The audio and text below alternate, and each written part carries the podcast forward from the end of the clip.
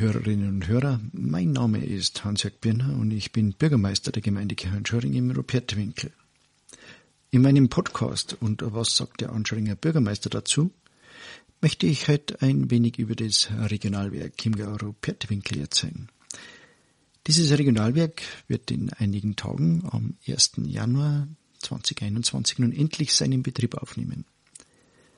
Und dieses Regionalwerk ist mir ein ganz persönliches Herzensanliegen. Das liegt vor allem an der Motivation, warum den Kommunen sich überhaupt mehr mit dem Thema Energie bemühen sollten. Denn die Energie ist in meinen Augen ein ganz wichtiges Feld der Daseinsvorsorge.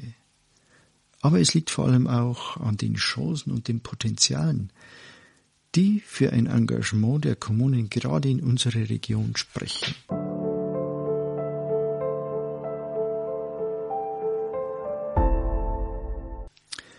Konzerne und globale Player bestimmen das Geschehen, oft auch bei uns vor Ort.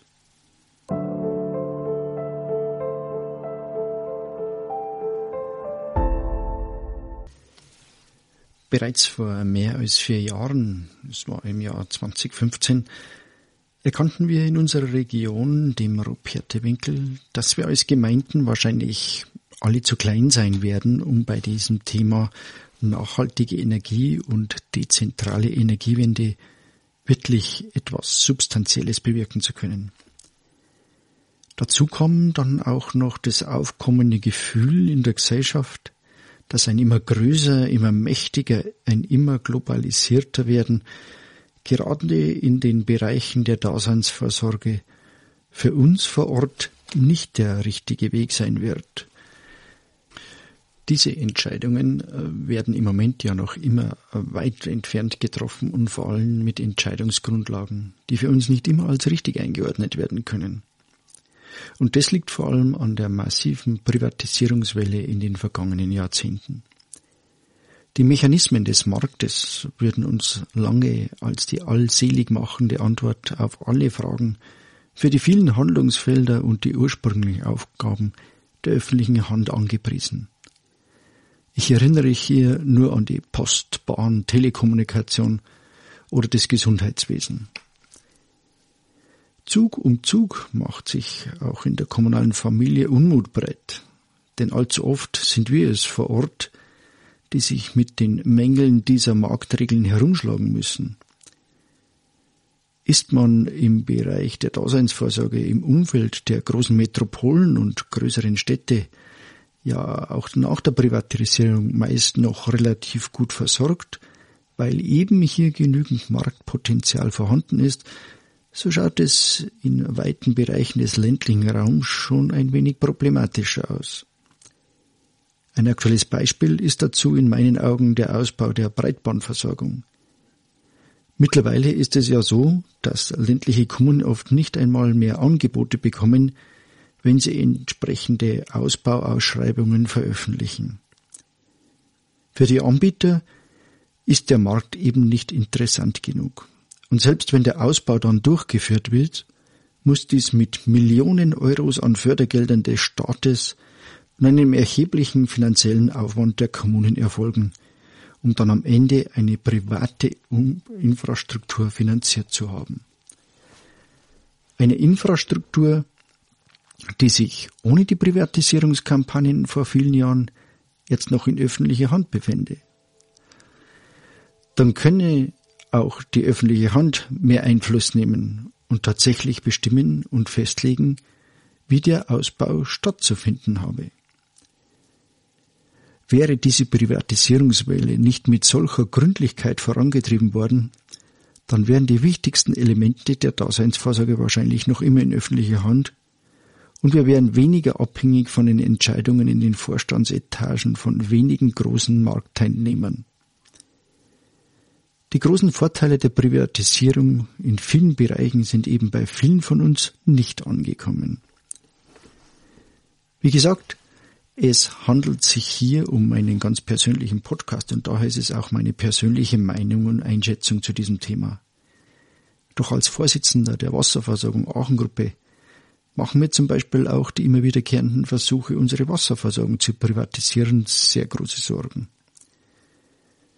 Und so ergibt sich ein allgemeines Gefühl von Abhängigkeit im Bereich der Daseinsvorsorge, die ja eigentlich ein Kernelement des kommunalen Handels sein sollte.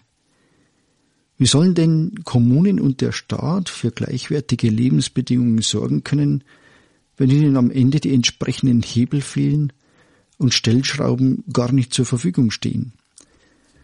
Da kann man dann schon die entsprechenden Rahmenbedingungen schaffen.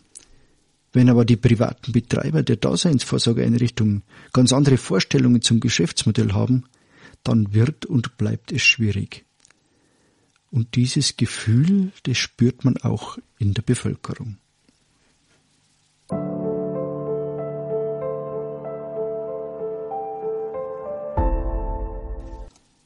Aber was kann man denn jetzt als kleine Gemeinde, eine von über 2500, die es in Bayern gibt, dann schon machen?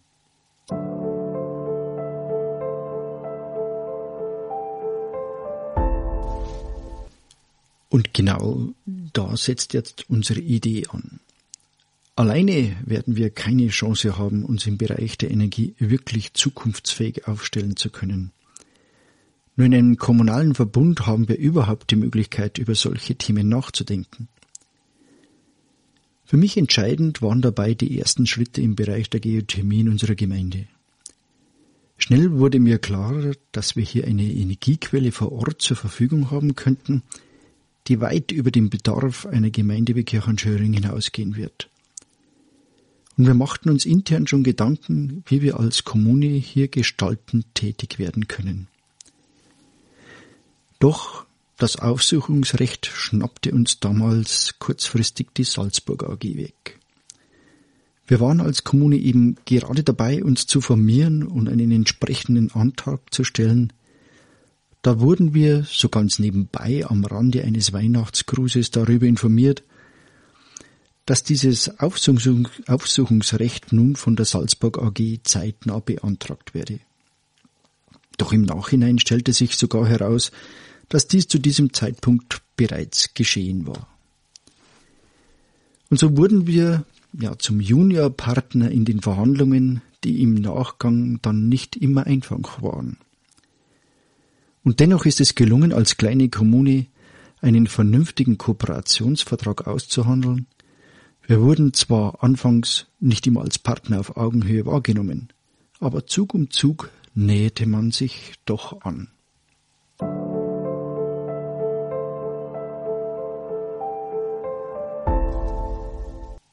Und äh, was hat das aber jetzt mit einem Regionalwerk zu tun?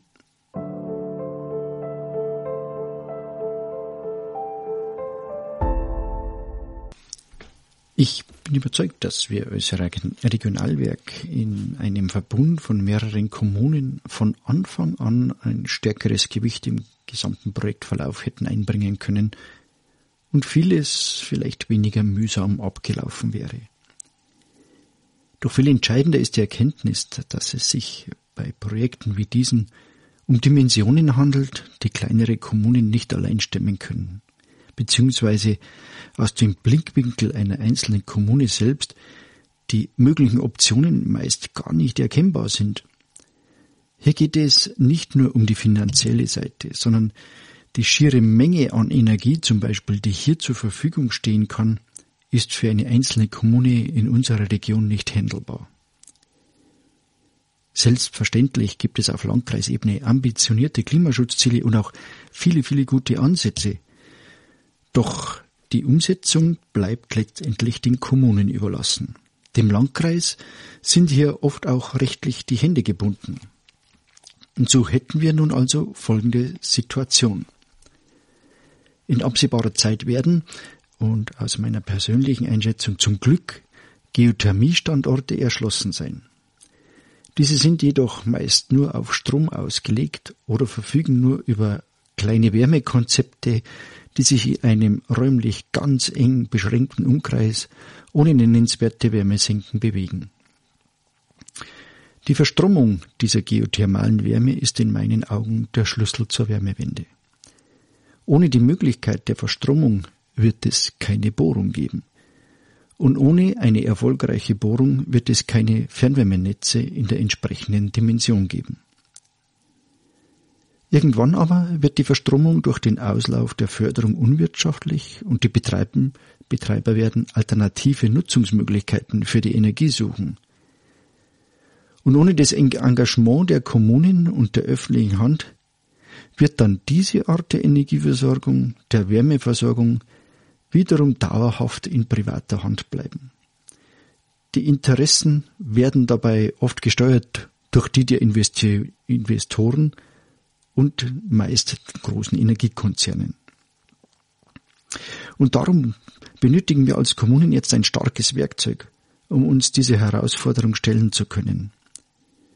Nur gemeinsam wird es uns eben gelingen, eine dezentrale Wärmewende vor Ort für unsere Bürgerinnen und Bürger zu etablieren, die nicht rein profitorientiert bestimmte Kennzahlen von Investoren erfüllen muss. Und man darf sich hier auch nicht scheuen, einmal ein bisschen größer zu denken. Es geht nicht nur darum, eine Wärmeversorgung direkt rund um die Wärmequelle zu errichten, sondern eine regional vernetzte Wärmeversorgung aufzubauen.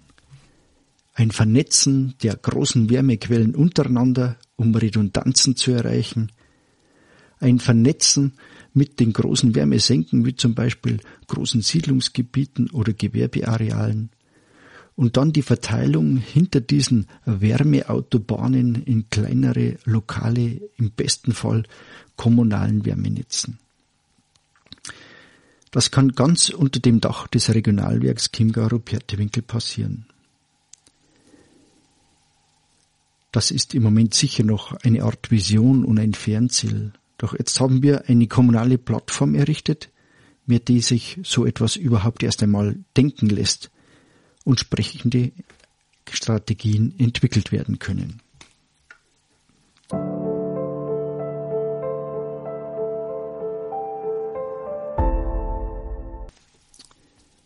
In der Machbarkeitsstudie, die der Gründung des Regionalwerks vorausgegangen ist, wurden aber noch viele weitere Handlungsfelder untersucht, die von den beteiligten Kommunen als Vorschläge, Vorschläge eingebracht wurden.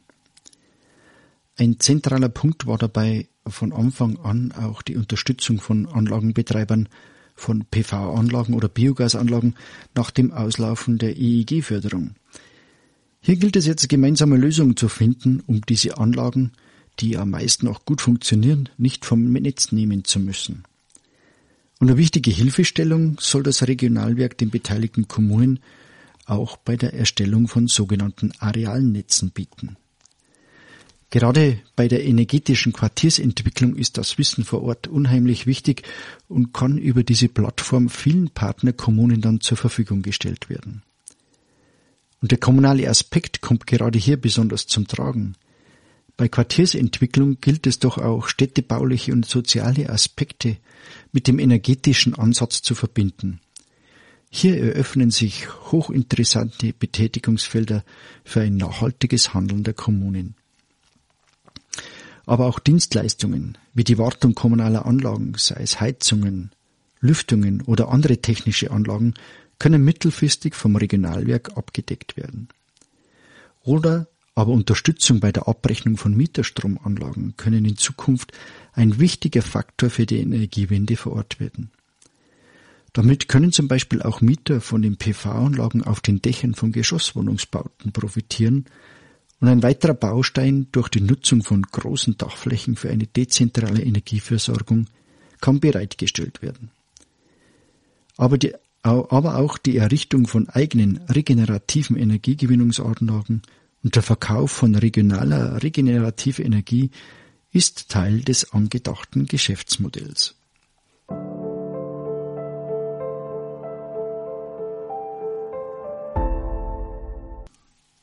Ein kurzes Fazit.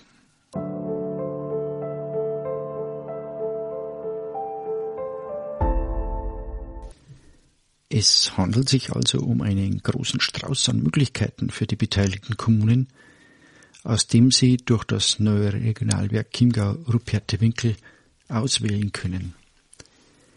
Aber auch dabei gilt, Wie bei vielen unserer gemeinsamen Initiativen, jeder kann, aber niemand muss. Jede Kommune entscheidet am Ende eben für sich selbst, welche Optionen für den eigenen Wirkungskreis aus dem Portfolio des Regionalwerks dann genutzt werden sollen. Der Charme an dieser Idee liegt zudem bei der Wertschöpfung vor Ort, direkt bei den kommunalen Partnern. Vor Ort wird entschieden, was konkret gemacht wird. Vor Ort können wir über die strategische Ausrichtung dieses Regionalwerks selbst entscheiden. Und dabei entscheidet eben der Verwaltungsrat, ein Gremium, in dem jede beteiligte Kommune eine Stimme besitzt, ob die reinen finanziellen Kennzahlen über den Erfolg des Regionalwerks entscheiden oder ob nicht auch andere zukunftsorientierende Merkmale wie zum Beispiel Gemeinwohlorientierung oder die nachhaltige Ausrichtung des Unternehmens nicht mindestens eine ebenbürtige Wertigkeit bei der Beurteilung des Unternehmenserfolgs besitzen. Zugegeben, es war bis zu diesem Meilenstein der offiziellen Gründung ein weiter Weg und es liegt noch eine weite Wegstrecke vor uns, bis wir all die Erwartungen erfüllen werden können, die im Moment auf das Regionalwerk Chiemgau-Ruperte-Winkel projiziert werden. Aber der Anfang ist gemacht und das Fundament ist angelegt. Und jetzt liegt es an uns. An uns die Chancen, die wir uns erarbeitet haben, zu nutzen und in den nächsten Jahren etwas Außergewöhnliches zu erschaffen. Ich freue mich schon darauf. Bis zum nächsten Mal, Ihr Hans-Jörg Birner. Servus.